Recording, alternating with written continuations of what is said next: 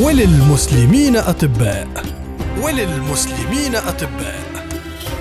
وللمسلمين أطباء مع نجوى جراي. ابن أبي أصيبعة. هو موفق الدين أبو العباس ابن أبي أصيبعة. ولد في أسرة آخذة من الطب بقسط وافر. وكني أبو العباس قبل أن يطلق عليه لقب جده ابن أبي أصيبعة. كان مولده في دمشق سنة 600 هجرية الموافق ل 1203 ميلادي. هو سليل أسرة اشتهرت بالطب وموفق الدين أشهر أفراد الأسرة. وإليه يصرف الانتباه إذا ذكر الطبيب ابن أبي أصيبعة.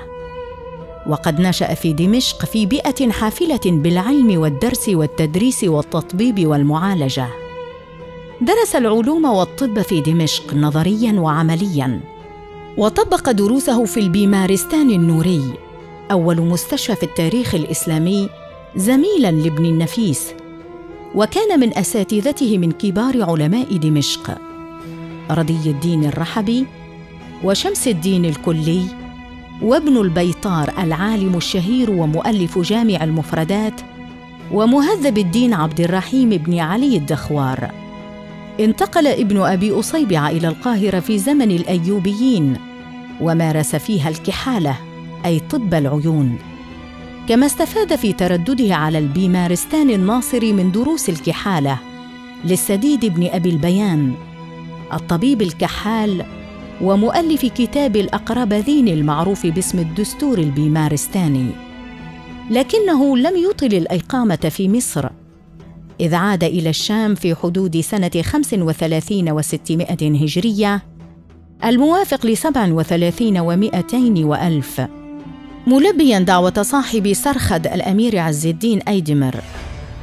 اشتهر ابن أبي أصيبع بكتابه الذي سماه عيون الأنباء في طبقات الأطباء. وكان قد ألفه لأمين الدولة. ويعتبر كتابه من أمهات المصادر لدراسة تاريخ الطب عند العرب. وهو مقسم خمسة عشر بابا.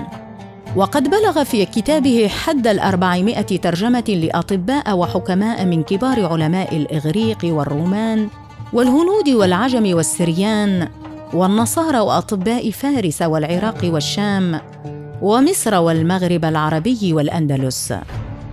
فكان له الفضل العظيم في التاريخ الطبي والعلمي للقرون الوسطى في الشرق. ويستشف من أقواله أنه وضع ثلاثة كتب أخرى لم تصل إلينا وهي كتاب حكايات الأطباء في علاجات الأدواء كتاب إصابات المنجمين ومعالم الأمم. كما كان شاعرا مجيدا وله شعر جميل ضمنه كتبه ورسائله. كانت وفاته سنة ثمان وستين وستمائة هجرية الموافق للسبعين ومائتين وألف ميلادي في سرخد. وللمسلمين أطباء. وللمسلمين أطباء. وللمسلمين أطباء. مع نجوى جراي.